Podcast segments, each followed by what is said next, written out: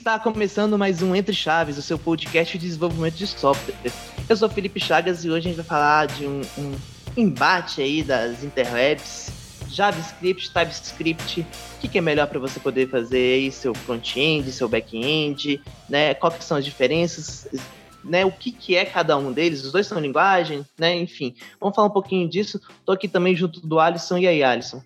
E aí, Chagas, tudo bom? Prazer estar aqui no Entre Chaves.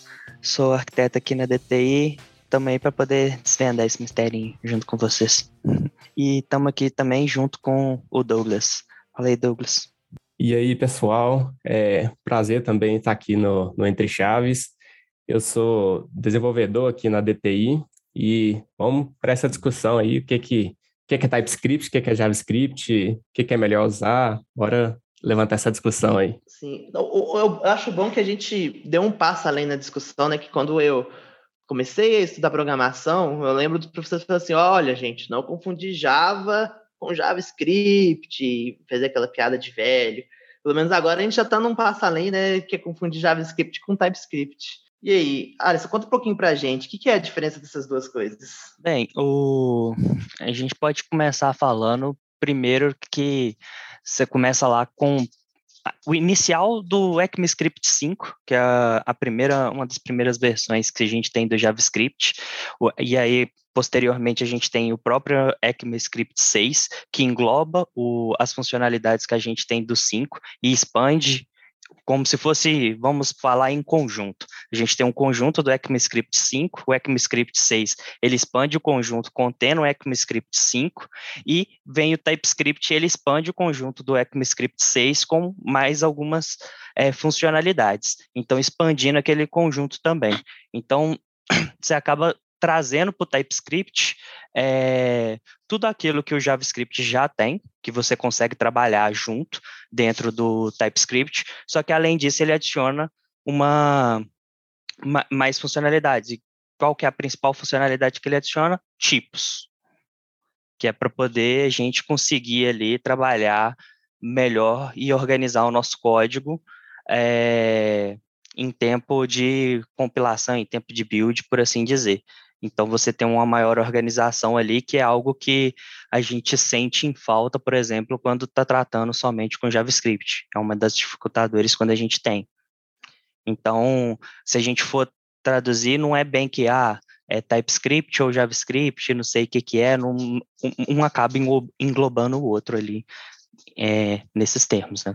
É isso aí. Basicamente, segundo a definição da própria Microsoft, né, o TypeScript ele é um, um superset do JavaScript. Então, no fim, no fim das contas, o TypeScript ali, ele, ele roda o JavaScript. Porém, ele adiciona uma tipagem estática que vem justamente para facilitar é, um pouco a vida do desenvolvedor ali na, na hora de desenvolvimento. É, principalmente no momento que você está ali codificando mesmo na IDE, é, com JavaScript pode acontecer muito de, às vezes você erra o tipo da, da variável, você às vezes define como um tipo e depois tenta usar uma, uma propriedade, uma função daquele, daquela variável que, que não é de acordo com o tipo que você pôs no, no, JavaScript, no JavaScript, com o tipo que você esperava, o TypeScript ele já te facilita um pouco isso e falou, olha, você está tentando usar, por exemplo, um, um to-locale é, string da, da, em um, um int aqui, enquanto que isso é uma coisa de data. Então, o JavaScript ele vem para facilitar, o TypeScript ele vem para facilitar bastante é a vida do desenvolvedor é, durante o tempo de desenvolvimento mesmo, ali na IDE. É, uma coisa que eu acho que é importante deixar claro, né? Que o, o que o, o seu browser ele vai rodar é JavaScript. No final das contas, ele vai né, executar JavaScript.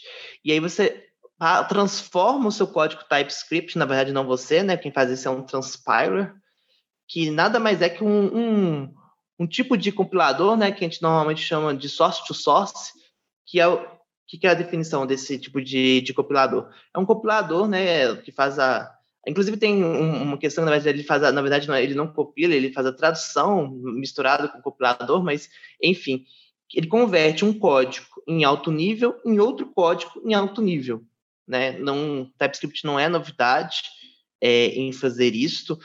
É, tem, inclusive, que trabalha junto com JavaScript, tem o CoffeeScript também, que, que a proposta é, parecida em, em, realizar isso, mas existem outros também, é, outras linguagens que, que, trabalham nesse paradigma, o próprio Dart, é, existem, por exemplo, coisas de low code que transformam em, em C, no final das contas, apesar que low code nem sei se entraria nessa própria definição aqui, mas enfim, existem várias linguagens que trabalham nesse paradigma, e, e a, o, o ponto que o, o Alisson destacou, né? Ah, principal implementação é, é ele ser tipado.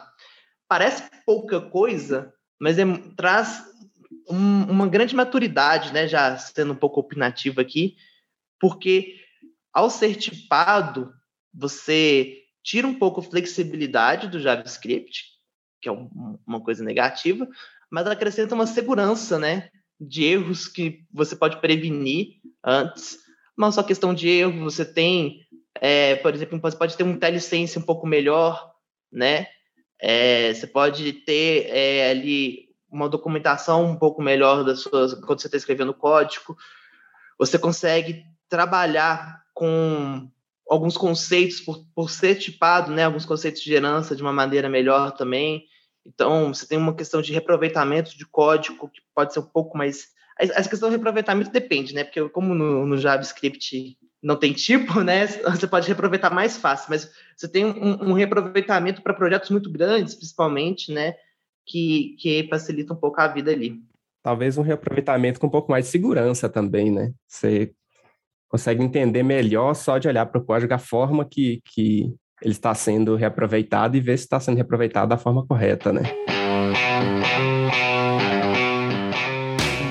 E o pessoal pode falar assim, ah, nossa, mas é, por que que tem que ter essa certa organização? A gente já trabalha tão bem aqui com os frameworks, por exemplo, no, no React a gente tem o prop types, que a gente consegue definir ali o que, que cada componente vai ter de entrada e etc. Mas é, com os frameworks atuais, a gente tem um, esses certos tipos de organização que ficou muito bem. O Angular, ele trouxe o TypeScript nativamente dentro do, do, desse, do, do, conjunto de framework deles, eu acho que uma, uma opção acertada da parte do pessoal, porque é, ficou muito fácil de você conseguir definir as interfaces que cada componente vai acessar. É, você é, passar por dentro da, da, documentação inteira do Angular ficou mais tranquilo de saber o que, que você vai utilizar, é, quando você está implementando uma interface, por exemplo, você implementa o init, o onDestroy, o afterview init, então fica muito mais fácil de você saber e assinar cada um dos métodos dentro do componente. Isso daí traz uma segurança muito grande para o desenvolvedor, de saber em qual direção que ele está indo à medida que ele vai avançando dentro da documentação de um framework, por exemplo. Ou então você está herdando um projeto uh, de, de outro fornecedor de desenvolvimento de software também, você não sabe nada sobre aquele projeto e só de você passar por dentro das interfaces, dentro das classes, ou à medida que, igual o Chagas falou, você dá um ponto ali, o IntelliSense do, do VS Code vai, mostra as assinaturas do método e mostra o que, que ele recebe de parâmetro, aquilo ali já ajuda bastante você é, a tentar ali em alguma direção também, né?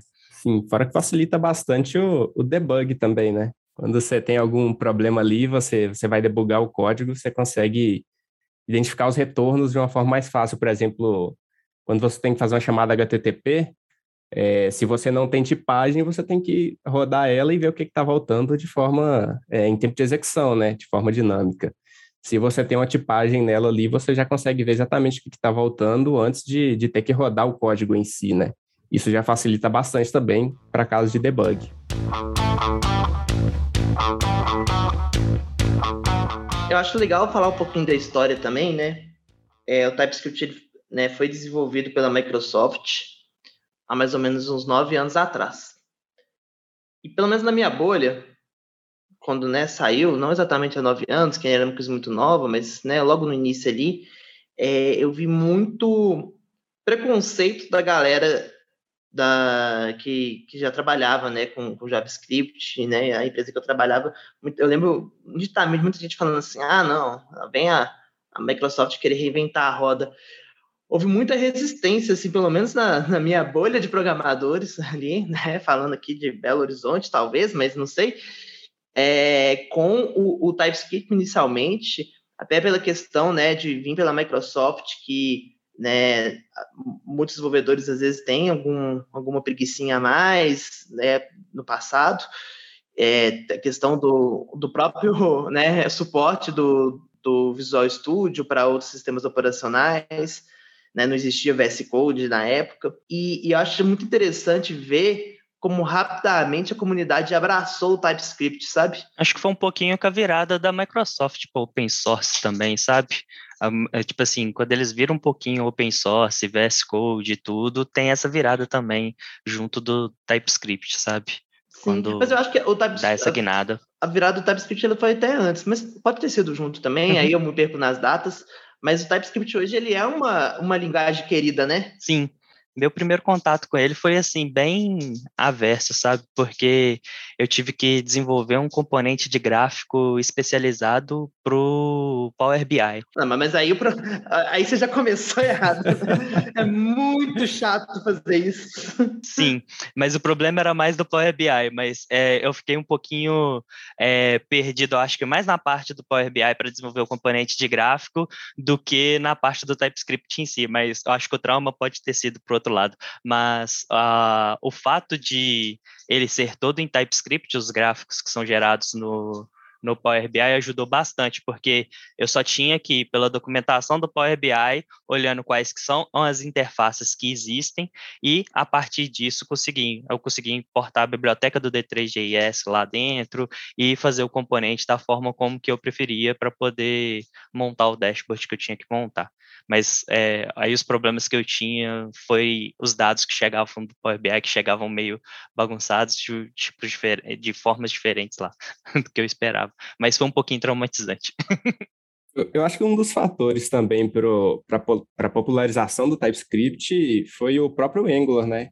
Como o Alisson tinha dito aí, ele veio junto com o Angular 2 é, e o Angular, querendo ou não, se popularizou bastante, né? E para você usar o Angular a partir do 2, você tinha que usar o TypeScript. E além disso, é, eu acho que o pessoal assim, abraçou ele porque ele também não te obriga necessariamente a usar a tipagem. Você ainda consegue usar é, ele é, da mesma forma que você usa JavaScript, né? Porque como ele é um superset, basicamente o JavaScript funciona nele. E a tipagem estática dele é opcional. Então você não é obrigado a usar aquela parte mais verbosa do código ali, né? Então acaba dando uma certa flexibilidade para o pessoal acostumar com ele. Isso deu uma, uma flexibilidade e aí o pessoal foi acostumando e vendo que ele tinha sim as suas vantagens, principalmente em questão de padrão de projeto, né? Uhum. Muita gente aprendeu Angular e TypeScript junto, então nem assim saber distinguir que um é diferente do outro, sim, mas meio que associa um ao outro já de imediato, né? Mas a gente tem grandes projetos, por exemplo, que utilizam é, o TypeScript com, no back-end, por exemplo, utilizando junto com Node.js e com Express, por exemplo, que é, isso daí facilita bastante, ainda mais se seu back-end está crescendo demais, ajuda a organizar. É, quem nunca se deparou com probleminha só em tempos de execução? De tipo assim, ah, tá tentando fazer uma conversão de um tipo string para int, igual o Douglas falou. Isso daí acontece com muita frequência. E para poder achar referência entre arquivos também, é, dá uma dificuldade tremenda, né? Para poder você conseguir achar, por exemplo, ah, onde diabos está sendo utilizado esse método, onde diabos está sendo, tem referência disso daqui. Então, isso daí ajuda bastante também. É, o TypeScript ele é muito bom é, para projetos que a documentação é muito ruim. Porque você consegue, pelo código, aprender algumas coisas. Pelo código, você consegue, ah, não, qual que é esse modelo, onde que ele está sendo usado, quais são as dependências, quais são as referências, né? E, e você consegue ter uma rastreabilidade ali dos, dos modelos e, e, enfim, e consigo, assim você consegue desbravar um código que, né, indevidamente está faltando uma documentação.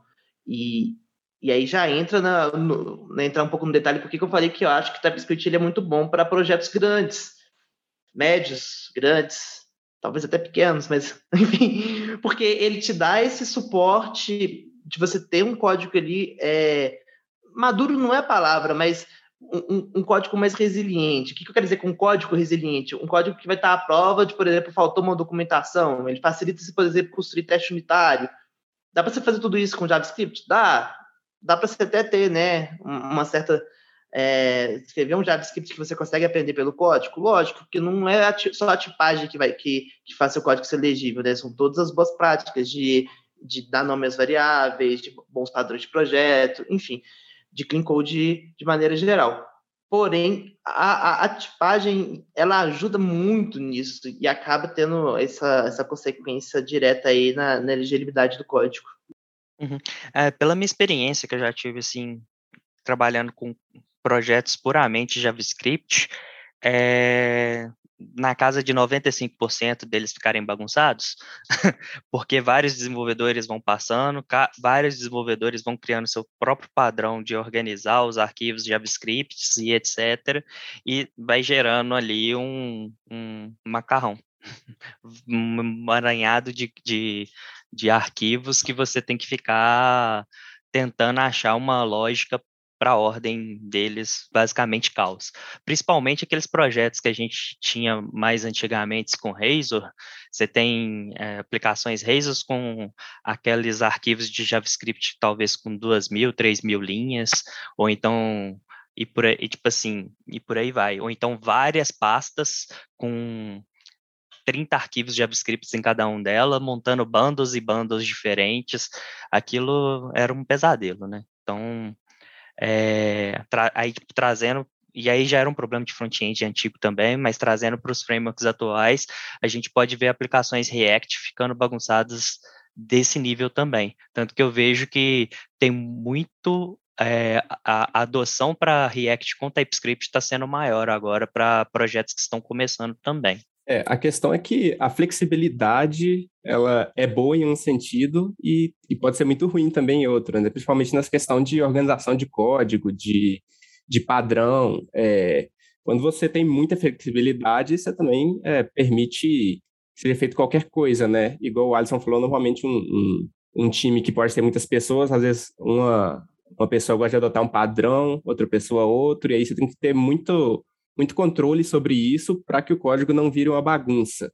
É, lógico que o TypeScript ele não deixa o, código 100% imune a isso, eu acho que é praticamente impossível, mas ele ajuda muito. É, ainda assim, você vê algumas bizarrices nele também, igual o pessoal começa a jogar um N lá em tudo, né, na tipagem. Você bota um N, é a mesma coisa que você está usando sem tipagem nenhuma, né? Isso, programa JavaScript usando um N lá e pronto. Mas assim, claramente estamos vendo aqui fãs de TypeScript. Quando usar o JavaScript, então? Ah, por exemplo, se você for utilizar puramente TypeScript, vamos falar lá, você consegue utilizar um arquivo TS, um HTML, um CSS e subir uma página estática.